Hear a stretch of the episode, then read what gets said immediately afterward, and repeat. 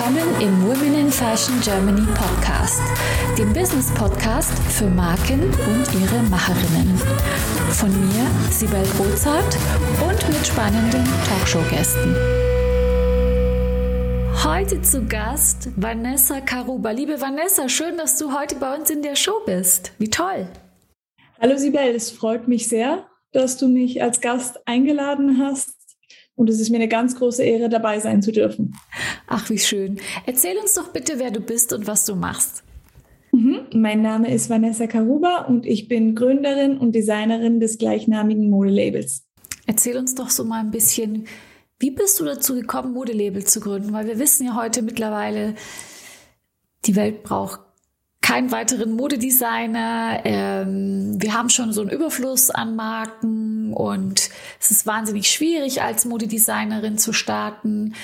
Hm, bin gespannt, äh, wie deine Geschichte ist, ob du das so vor Augen hattest und mit welchem Purpose du gegründet hast.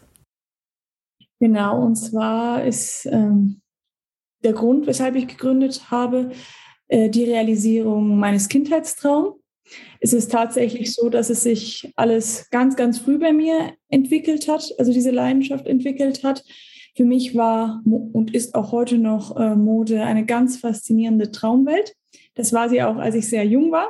Ich habe meine ersten Skizzen, also meine ersten Zeichnungen äh, waren, als ich äh, circa acht, neun Jahre alt war. Die habe ich immer noch, die behalte ich auch immer noch äh, Ganz fleißig, genau. Und ja, da hat es alles eigentlich angefangen. Ich habe damals in Sizilien gelebt, habe ganz viel Zeit mit meiner Oma verbracht, weil meine Eltern Gastronomie, in der Gastronomie gearbeitet haben. Deswegen habe ich dort mit ihr ganz viel Zeit verbracht und ähm, sie hat mir beigebracht zu nähen. Sie hat mir äh, die ersten Schritte an der Nähmaschine gezeigt, äh, beigebracht zu sticken und so kam ich quasi an das Handwerk und dann weiß ich noch, ich saß da in dieser Küche und da war ein äh, Sender, der hieß äh, TV Mode. Da habe ich, da konnte ich mir wirklich von morgens bis abends diese Runway-Shows anschauen. Genau, da hat's begonnen. Eigentlich es war eine ganz, ganz natürliche Art und Weise, sich zu entwickeln. Und bist du dann direkt, hast du dann das auch sofort als äh, Berufswunsch realisiert, also von dieser Leidenschaft direkt in den Job gegangen oder gab es da noch Umwege? Nee, tatsächlich äh, nicht. Ich war da vielleicht auch zu jung für. Äh, ich wusste, dass ähm, ich eines Tages äh, meine Kleider, das, was ich gezeichnet habe, mal auf einer echten Person sehen wollen würde. Aber ich würde lügen, wenn ich sage, dass ich das mit sieben schon als mein Berufsziel gesehen habe. Im Laufe der Zeit ähm, ist es aber bei mir immer ja präsent gewesen, dieser Gedanke. Aber wie es so ist im Leben, auch seitens der Eltern hieß es immer, mach doch was Vernünftiges, das kannst du immer noch machen eines Tages. Und ähm, deswegen, das hat mich im Leben gebracht, äh, andere Schritte zu gehen, andere Entscheidungen zu treffen.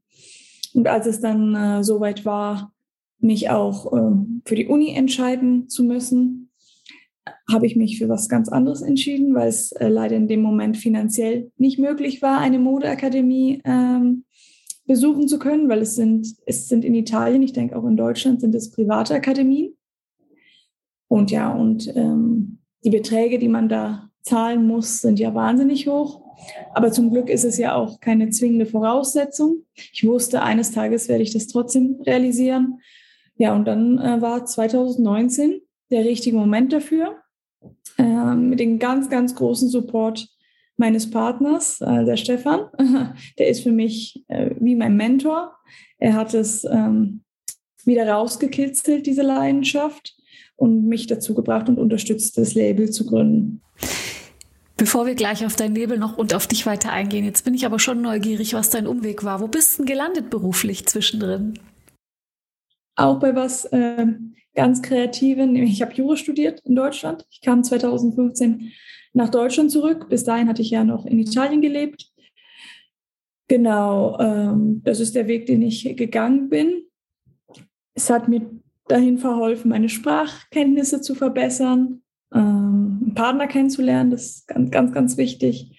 Genau, und deswegen bereue ich nicht diesen Weg, den ich gegangen bin. Ich bin sogar dankbar dafür eben, weil es, ich denke mir, im Leben kommt immer alles so, wie es kommen soll. Und äh, wie Steve Jobs mal sagte, die Punkte kann man nur rückwirkend äh, zusammenfügen. Genau, und deswegen. Das ist doch ganz gut. Du weißt ja, ich bin auch eigentlich äh, Bankerin und habe was ganz anderes gelernt und manchmal weiß man gar nicht, ähm, wo einen die Reise hinführt. Und ich glaube, so eine Leidenschaft, die kommt halt immer durch. Und ohne Leidenschaft geht gar nichts. Und es gibt viele Gründe, warum man erst einen anderen Weg einschlägt.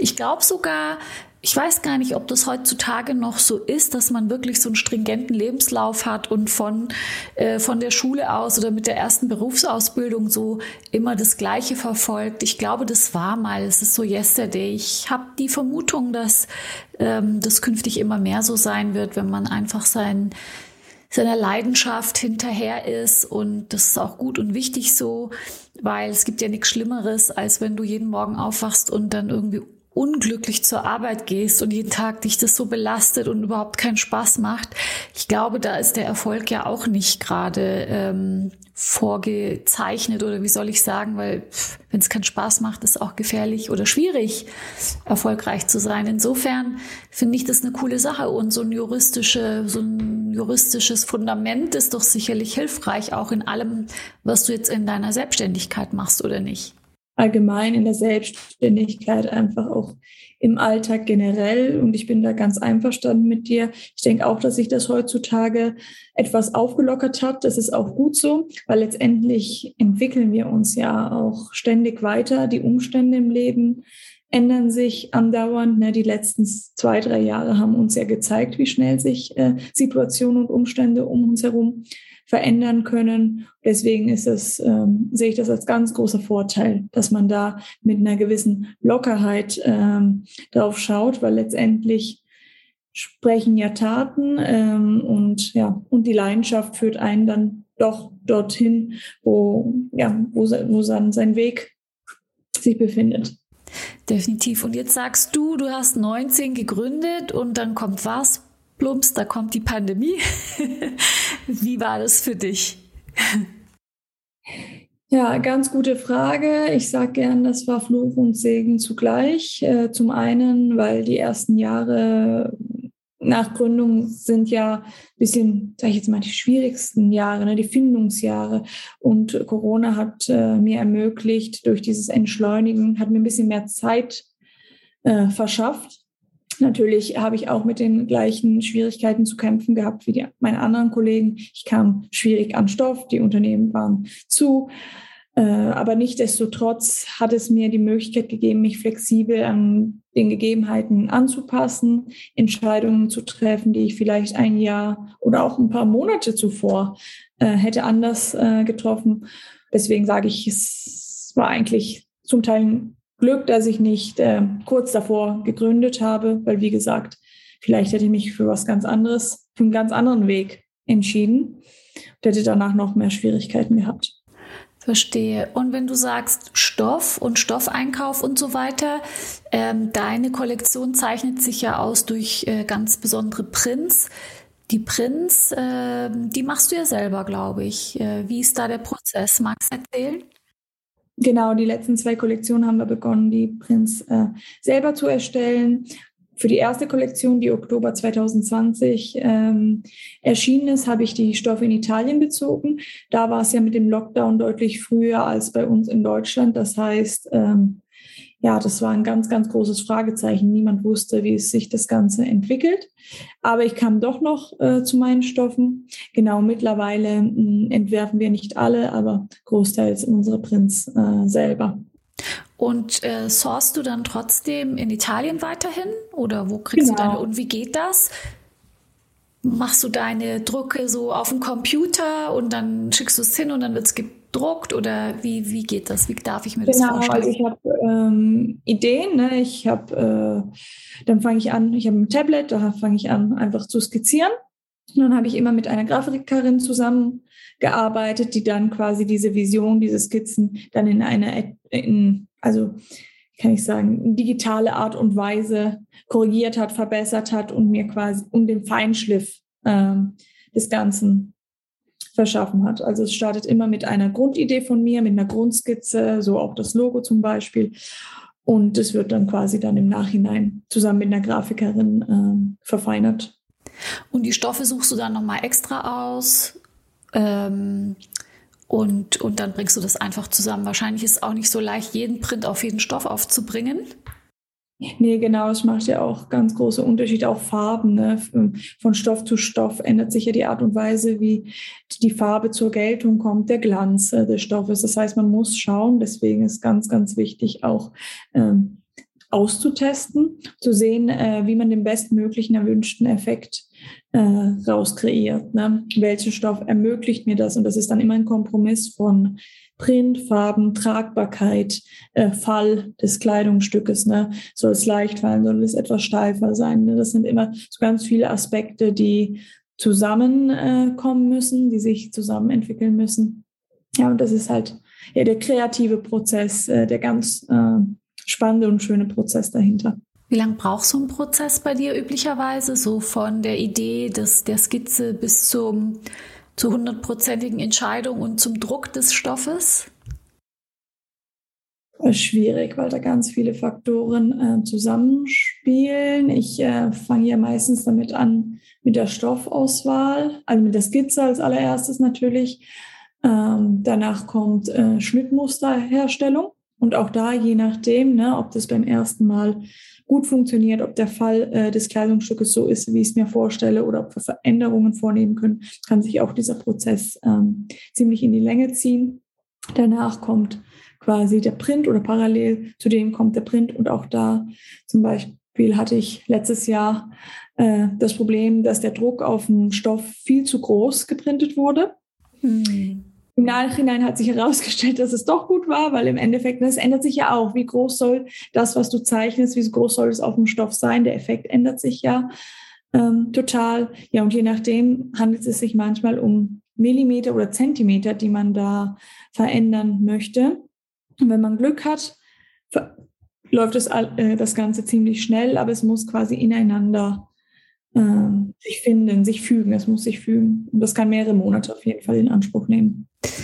Ja, und deine Kleider, deine Kleidungsstücke, die zeichnen sich ja auch durch, äh, aus durch äh, Eleganz und Weiblichkeit und Exklusivität. Und auf der anderen Seite ähm, achtest du ja auch auf äh, eine gewisse Nachhaltigkeit.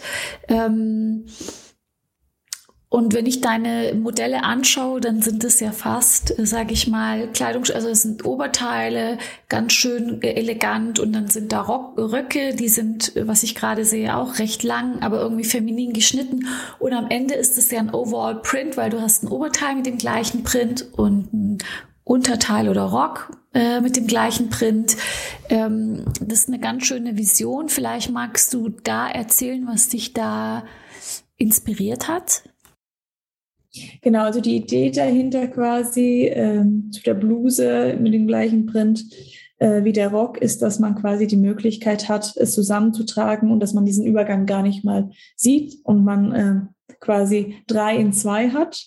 Man hat nämlich dann ein Kleid noch zusätzlich oder man hat die Möglichkeit, diese Kleidungsstücke, indem man sie separat trägt, hoch und runter zu fahren nach Belieben. Ne? Ich sage immer, die Kleidungsstücke sind zwar sehr elegant, aber je nachdem, wie man sie kombiniert, kann man sie auch etwas, ähm, ja, äh, lässig schick gestalten. Ne? Man kann so, so einen schönen Rock, unter so einen schönen Rock auch einen tollen Sneaker tragen, ähm, ein T-Shirt oben drauf und eine lässige Tasche und schon wird es zum lässig schick Look für den Tag. Genau, und je nachdem, wenn man dann die Bluse darüber kombiniert, hat man dann quasi eine Art äh, Kleid, ein Kostüm, was man dann vielleicht für etwas äh, ja, besondere Anlässe, für ein Abendessen vielleicht oder so äh, tragen kann. Ja, genau. Oder das Oberteil mit einer Jeans oder und, und, Lederjacke oder irgendwie so. Ich kann mir das ganz gut vorstellen. Ich finde den Gedanken ganz gut zu sagen, dass drei in einem ähm, finde ich ganz äh, klasse. Und wenn ich mich richtig erinnere aus den Vorgesprächen, dann hast du gesagt, dass dass ihr alles oder du sogar alles äh, selber nähst. Ist das noch so oder wie ist, kann man sich deinen Produktionsprozess vorstellen? Genau, das ist noch so, dass ich alles in Eigenarbeit selber nähe. Es sind dann Momente, in denen ich mir Unterstützung ähm, suche, dann bei einer Schneiderin hier vor Ort. Und das ist ja auch einer meiner, meiner größten Träume, eine eigene Produktionsstätte zu haben. Ich würde ungern meine Sachen ähm, Außenproduktion verlagern, sondern würde meine eigene Produktionsstätte kreieren, sodass man erstens einen Blick auf das Ganze haben kann, zweitens, dass man einfach flexibel auf den äh, wechselnden Umständen reagieren kann. Genau, das ist ja viel Arbeit, die dahinter steckt, aber das macht es dann auch äh, so besonders, das Ganze. Ne? Ja, das stimmt. Kommen wir so ein bisschen zu deinen Vertriebswegen. Ähm, wie hat sich jetzt dein Label seit der Gründung so in Sachen äh, Vertrieb entwickelt? Was war so deine ursprüngliche Vision?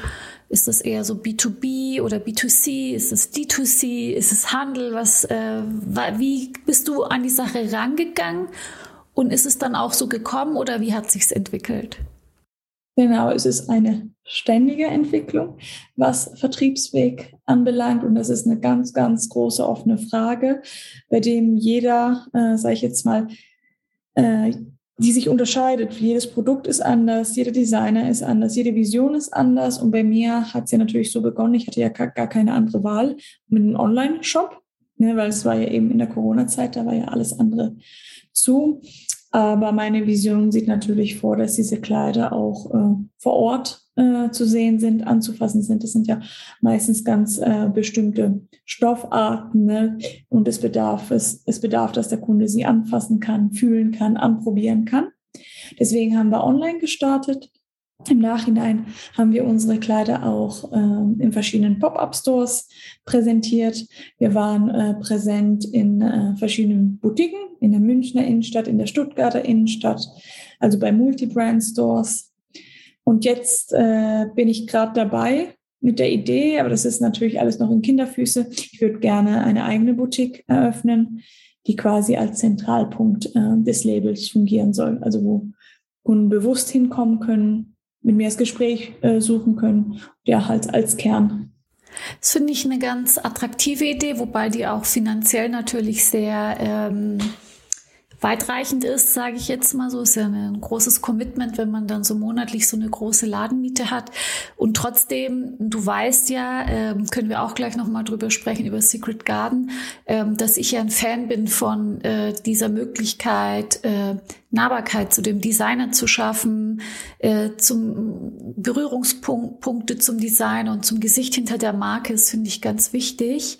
Ähm, hast du da für dich überlegt, ob das in Stuttgart sein wird oder in einer anderen Stadt? Oder ist es, wie, wie, welchen Wert oder welche Gedanken hast du bei der Auswahl deines äh, Standorts? Ich habe tatsächlich äh, verschiedene Standorte gerade vor Augen und ich versuche durch Kundengespräch, durch äh, Kontakte in den verschiedenen Städten einfach herauszufinden, welche am besten zu mir und zu meinem Produkt äh, passt. Das ist eine ganz, ganz äh, wichtige Erfahrung. Das, was du jetzt gerade angesprochen hast, diese Nahbarkeit zum Designer ist wichtig, nicht nur für die Kunden, sondern auch für den Designer selbst. Ähm, die Pop-up-Stores, äh, die ich gehabt habe, habe ich wichtig, ist, ähm, mit den Kunden in Kontakt zu treten, die Bedürfnisse zu kennen, was sie fasziniert, was sie an die Marke bindet. Und ähm, ja, das ist einfach das, was ich dann ähm, ganz ähm, entwickeln möchte, quasi durch, das, durch die Boutique.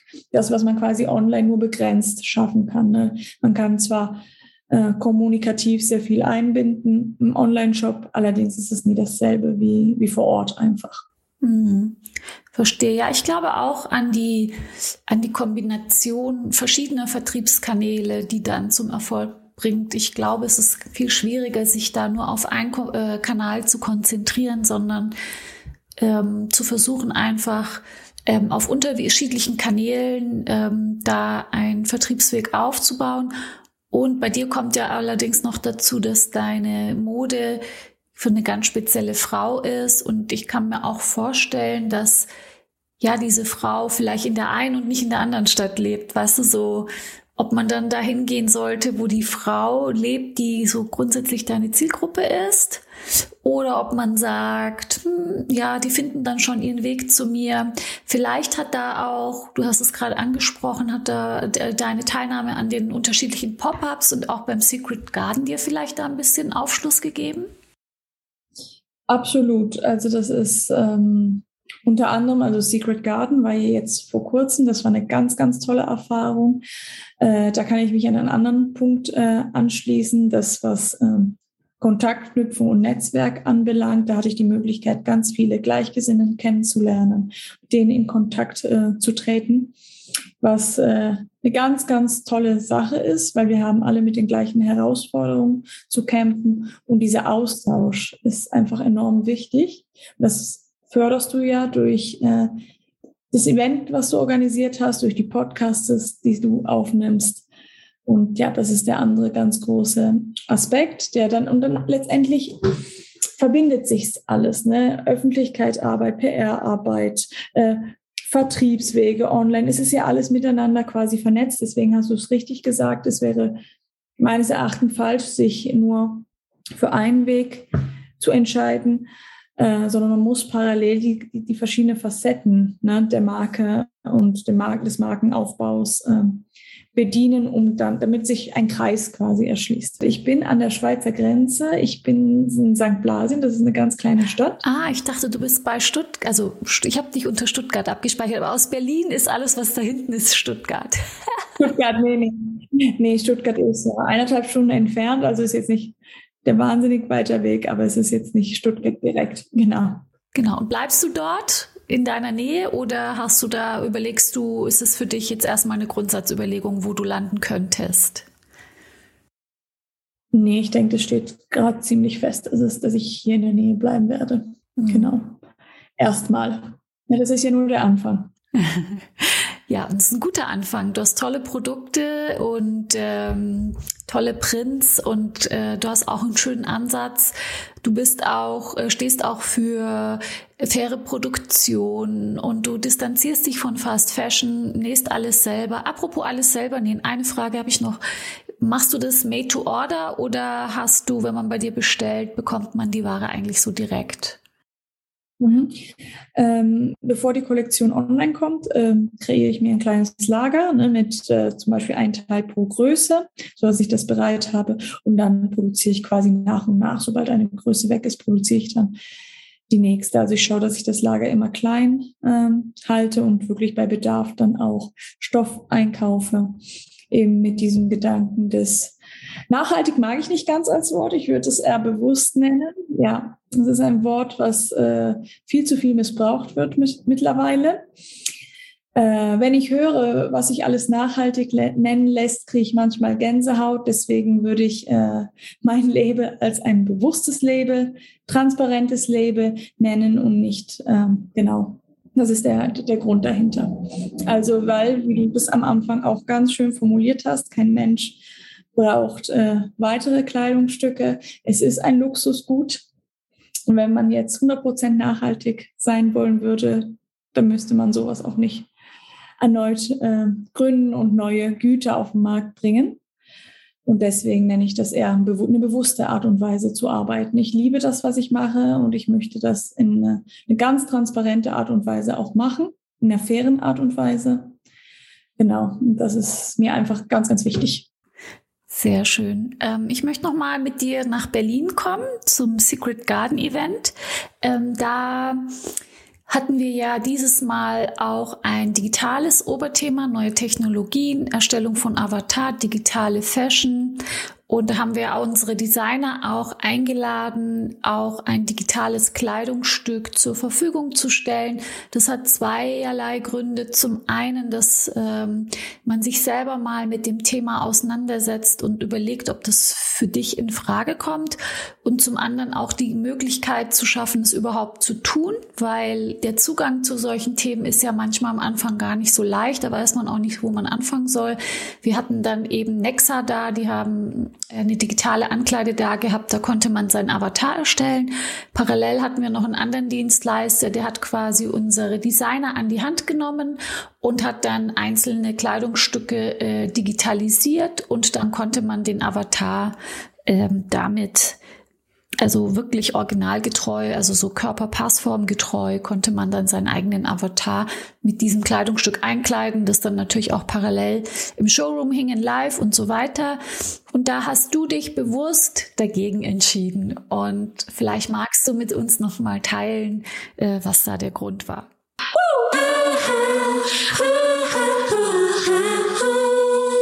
Möchtest auch du mit deinen vorhandenen Potenzialen, Fähigkeiten und Kenntnissen deine unverwechselbare Marke im Fashion- und Lifestyle-Segment aufbauen? Ich helfe dir gerne bei der Gründung deiner eigenen Marke, biete dir meine Erfahrungen, meine Plattform und den Zugang zu meinem exklusiven Netzwerk. Triff jetzt deine Entscheidung und vereinbare dein kostenfreies Vorgespräch mit mir auf womeninfashion.de slash mentoring. Ja, äh, einer der Hauptgründe war tatsächlich, weil ich an meiner Zielgruppe gedacht habe. Und meine Zielgruppe äh, liegt, würde ich sagen, im Alter äh, ab 40 aufwärts. Und das ist eine Zielgruppe, die sich mit dem Online-Kauf und mit Social Media und das Ganze sehr wenig äh, beschäftigt. Und deswegen habe ich es für mich als, ähm, ja, ähm, ich, ich denke, ich hätte nicht die Leute erreicht, die ich erreichen möchte damit. Ich hätte jetzt, ähm, ich weiß nicht, ob sie dieses Medium in Anspruch genommen hätten. Ich dachte, das lag bei dir eher an der Umsetzung oder an den Fragezeichen auch mit den Prints, weil ich dachte so, die Prints sind vielleicht auch eine Herausforderung für digitale Ankleide. Ich weiß jetzt nicht, die Designer werden wahrscheinlich sagen, sie haben sich da auch weiterentwickelt, also die, die das Digitaldesign meine ich. Ähm, das hatten wir auch mal thematisiert. Bist du da in Austausch gegangen? Haben die irgendwas gesagt, dass sie diese Prints mittlerweile hinbekommen oder hast du es gar nicht direkt thematisiert da? Nee, nee, das war ja dort das Problem. Nicht, dass sie es nicht hinbekommen ha haben, sondern dass ich äh, zum Zeitpunkt noch nicht die Prints fertig hatte. Ach, ja, genau, so war das. Weil ich glaube, genau, du, war, du warst noch nicht fertig mit den Prints, genau. Genau, ich war noch nicht fertig mit den Prints. Äh, ob sie das dann umgesetzt hätten, das, das weiß ich nicht. Aber ich, ich denke, dass sie damit keine Probleme haben sollten. Ja, eigentlich nicht. Wobei bei dir sind die Prints natürlich sehr aufwendig. Das äh, ist dann sicherlich auch eine Herausforderung, sage ich mal. Also ich stelle es mir jetzt so vor, weil das ist ja alles ähm, Programmierarbeit und die ist ja dann bei dir nochmal deutlich aufwendiger. Hätte mich jetzt interessiert, da kommen wir bestimmt noch dazu. Müssen wir mal nachfragen, genau, genau. genau. Das und ich, ja gar nicht gekommen. Genau, und äh, ich bin der großen Hoffnung und ich würde mich, ich setze mich auch dafür ein. Deswegen war ja auch Secret Garden auch mit den Panel Talks so angedacht, dass wir einfach ähm, eine Möglichkeit geschaffen haben, sich dem Thema zu nähern, auch als Konsumer. Also, dass man sagt, okay, was ist mit dem Metaverse eigentlich? Ähm, wie funktioniert das? Und wir wollten da einfach so einen, so, so einen Zugang schaffen und bisschen Scheu nehmen von dem Thema. Und deswegen äh, haben wir auch drüber gesprochen. Deswegen hatten wir die Ankleide auch da. Und auch bei unserem Secret Garden Event waren ja natürlich auch Menschen da, die deutlich 40 und plus sind. Und wenn ich ehrlich bin, äh, habe ich in meinem Umfeld auch Menschen, die deutlich unter 40 sind und 30 und noch so ein bisschen Scheu haben mit dem Thema und noch nicht so ganz vertraut sind. Das Thema ist ehrlich gesagt auch noch so ein bisschen in den Kinderschuhen. Und ich freue mich, wenn es bald so ist. Und ich glaube, es wird auch so kommen in den nächsten zehn Jahren, dass es dann überhaupt gar kein Thema mehr ist und dass, ähm, dass dann alle äh, durchaus dann schon Erfahrungen haben in der Metaverse und das als Bereicherung sehen, weil es gilt ja immer nicht nur als entweder oder, sondern es gilt ja so als zusätzliche Erfahrung, ähm, die Möglichkeit, da ein Fitting zu machen aus der Ferne, die Möglichkeit, ein Showroom zu gestalten, der vielleicht eine Abbildung ist von deinem physischen Shop, den du bald haben wirst und ich glaube, das ist jetzt so eine ganz persönliche Meinung, dass wir an dem Thema jetzt über im Lauf der Jahre nicht vorbeikommen, also an diese neuen Technologien. Was meinst du dazu? Ich denke auch, dass es sich äh, weiterentwickeln wird und da bin ich auch ganz deiner Meinung, dass es eine Ergänzung sein soll, weil im physischen Store hast du ja nicht in jeder Stadt.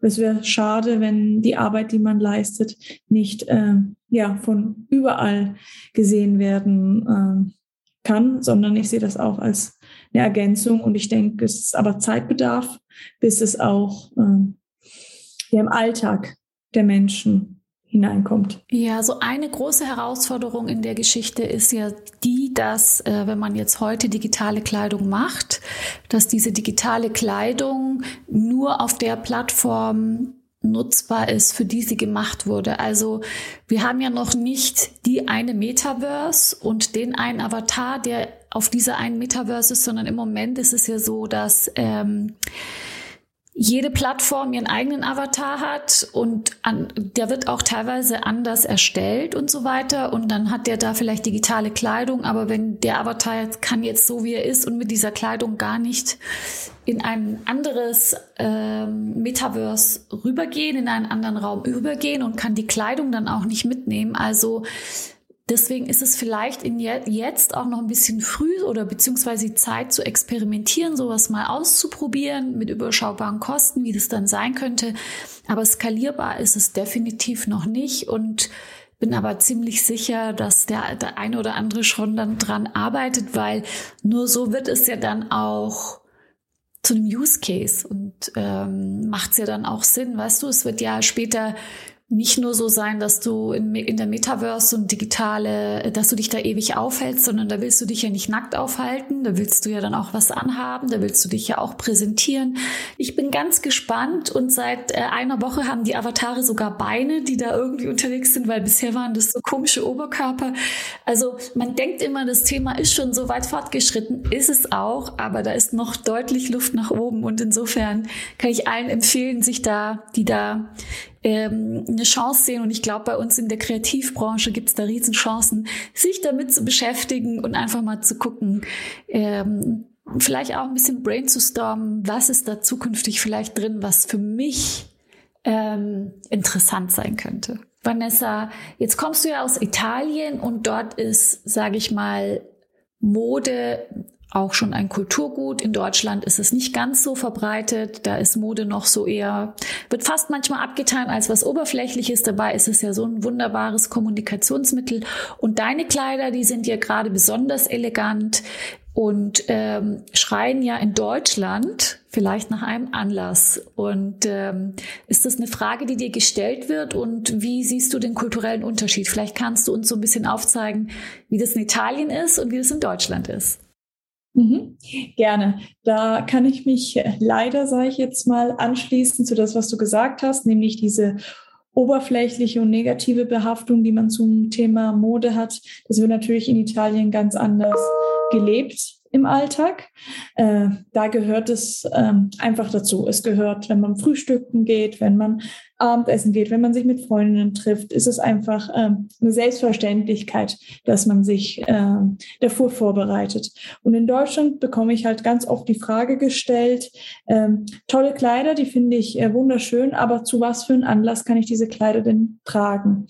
Und das finde ich einfach äh, ganz schade, weil es sollte meiner Meinung nach ein Anlass genug sein, sich äh, selber zu gefallen. Ich sage auch immer ganz gern meine metaphorisch, dass meine Kleider wie ein Einband äh, für ein Buch sind. Und das Buch ist die Persönlichkeit der Frauen. Und ich möchte einfach, dass, ähm, dass die Frauen mit meinen Kleidern deren Persönlichkeit zum Ausdruck bringen. Und dafür braucht man keinen spezifischen Anlass. Dafür ist jeder Tag äh, der richtige Anlass dazu. Genau, und das versuche ich, ähm, so gut es geht, auch ähm, so zu kommunizieren. Ich sage auch immer gern, dass die wenigsten von uns äh, mal auf dem roten Teppich äh, landen und laufen werden. Deswegen, dass wir halt ein bisschen mehr ja, im Alltag hinein äh, für uns es machen sollten, um uns wohlzufühlen, um uns äh, selbstbewusst zu fühlen und schön zu fühlen. Und du hast ja vorhin auch schon gesagt, ähm, man muss ja die Teile nicht zusammentragen und High-End, sondern man kann sie ja auch 3 in 1 tragen, man kann den Rock getrennt tragen, man kann die, das Oberteil getrennt tragen, kann den Look ähm, runterholen, kann ihn äh, irgendwie tagestauglicher machen. Und insofern ähm, passt es doch. Genau, jeder soll auch äh, die eigene Persönlichkeit mit hineinbringen. Wer jetzt diese elegante Bluse mit einer Jeans und mit ein paar Boots kombinieren möchte, der soll es machen. Ne? Die sind ja da, diese Kleider. Ich möchte einen Anstoß geben, aber die sollen ja reinterpretiert werden von den Frauen, die sie tragen. Wir sind ja nicht alle gleich. Wir äh, empfinden auch unterschiedliche Emotionen, wenn wir ein Kleidungsstück anschauen. Deswegen soll es auch kompletter Freiheit geschehen. Ich versuche das immer an die Hand zu geben, ähm, dass man diese Kleidungsstücke auch sehr vielfältig äh, tragen kann, dass man vielleicht so ein bisschen horizontmäßig äh, eröffnen sollte, um mal ja sich das anders vorzustellen. Es ist aber nicht so leicht tatsächlich. Kommen wir zu den Herausforderungen, liebe Vanessa. Was war denn für dich so jetzt nach deinem frischen Start in 2019 bisher die größte Herausforderung und äh, vielleicht auch eine, die du nicht hast kommen sehen? Und wie gehst du damit um? Mhm. Die größte Herausforderung, die mich bis heute noch begleitet, ist dieser zeitliche Kompromiss zwischen dem kreativen Aspekt meiner Arbeit und dem unternehmerischen Teil. Es ist äh, tatsächlich überwiegt der zweite deutlich. Ne? Das ist eine Sache, die ich habe nicht so kommen sehen, wie sie tatsächlich ist. Ja, und man muss sich einfach ganz bewusst da die Zeit ausschneiden, um den kreativen Prozess äh, durchführen zu können. Das ist manchmal nicht ganz einfach, weil Inspiration kommt nicht immer auf äh, Knopfdruck. Das heißt, man muss für sich äh, Rituale schaffen oder Momente schaffen, wo man weiß, dass man ähm, ja, dass man das ein bisschen als Prozess ähm, automatisiert. Also das ist für mich im, im Alltag die größte Herausforderung tatsächlich. Ja, geht's dir nicht auch so? Also mir geht es so, dass wenn ich zu viel unternehmerisch arbeite und dann so ja im Hamsterrad bin oder voll operativ tätig bin, dass dann die Kreativ auch Kreativität natürlich streckenweise auch ausbleibt. Also man muss sich ja irgendwie eine Balance schaffen, dass man auch so einen Freiraum hat für eine kreative Gestaltung oder äh, für eine kreative Phase einfach. Und die musst du ja auf, musst du ja regelmäßig haben. Du hast ja Termindruck, du brauchst ja Kollektion und so. Definitiv. Dabei hilft mir auf jeden Fall der Austausch mit Gleichgesinnigen. Das inspiriert mich immer wahnsinnig, die Geschichten von anderen zu hören, deren Arbeitsweisen äh, zu kennen, auch wirklich ähm, quer durch. Also es muss, es sei es Kunst, sei es Literatur, alles das, was mich äh, begeistert, hilft mir da, äh, dazu, mich äh, zu inspirieren Ne? Und deswegen schaue ich, dass ich in regelmäßigen Abständen in dieser Welt eintauche, damit ich auch bestmöglich äh, das, was mein Kopf, das, was meine Kreativität ist, auch in meine Kollektion umzusetzen.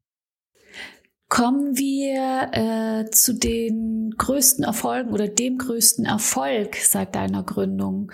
Was hat dich bisher so richtig berührt, auf dem Tisch tanzen lassen, ähm, dich happy gemacht? Mhm. Ja, es gibt viele Momente, vielleicht einer der ersten und der wichtigsten. Das erste Mal, in dem meine Kleider äh, in dieser Boutique in der Münchner Innenstadt hingen, in dem sie im Schaufenster präsentiert wurden, ähm, zusammen mit anderen ganz berühmten Labels wie Valentino, Missoni. Das war natürlich für mich eine ganz, äh, ganz, ganz große Ehre, ein ganz, ganz großer Erfolg, ähm, zu sehen, an dem Punkt äh, gekommen zu sein. Ein zweiter großer Erfolg für mich war, jetzt pass auf, das erste Mal, in dem eine Kundin von mir das zweite Mal gekauft hat. Weil das ist so ein bisschen wie beim Kuss. Äh, nicht der erste ist der schönste, sondern der zweite. Weil der zweite ist die Bestätigung vom ersten. Und das war für mich ein ganz, ganz großer Glücksmoment, weil es hat bestätigt, dass die Arbeit, die ich mache, ähm, kontinuierlich ist, dass sich äh, die Kundin damit zum, bei der nächsten Kollektion nochmal identifizieren konnte Genau, und das habe ich eigentlich als ganz glücklichen Moment eingespeichert bei mir.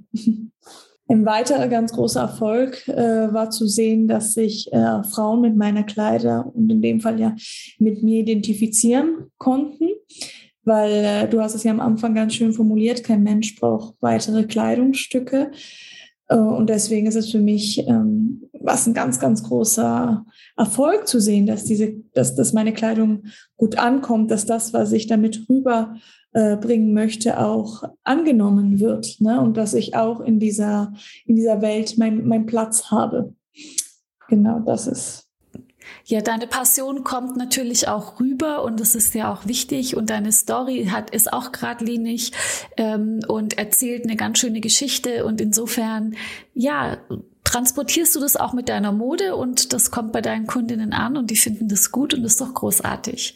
Kommen wir äh, zum allerletzten Punkt, liebe Vanessa, und zwar ähm, Du hast schon ein paar Tipps rausgehauen. Vielleicht hast du noch einen Tipp oder mehrere Tipps, die du hier unseren Hörerinnen und Hörern mit auf den Weg geben kannst. Genau, also einer der wichtigsten Tipps ist, sich anfänglich ganz stark damit auseinanderzusetzen, wer man ist, für was für Werte man einsteht und sich quasi ähm, auf das, was man weitergeben möchte, ähm, zu fokussieren und wie man dies auch nach außen kommuniziert weil ich habe auch auf eigenen Leib quasi erlebt, dass das, was, ähm, was ich gefühlt habe oder das, was ich gemacht habe, ähm, nicht so verstanden wurde, einfach weil ich das kommunikativ anfänglich nicht so umgesetzt habe. Das ist eine ganz, ganz große Herausforderung. Also wenn ich was entwerfe, wenn ich ein Print entwerfe, wenn ich ein Kleidungsstück entwerfe, habe ich eine ganz klare Vision vor Augen.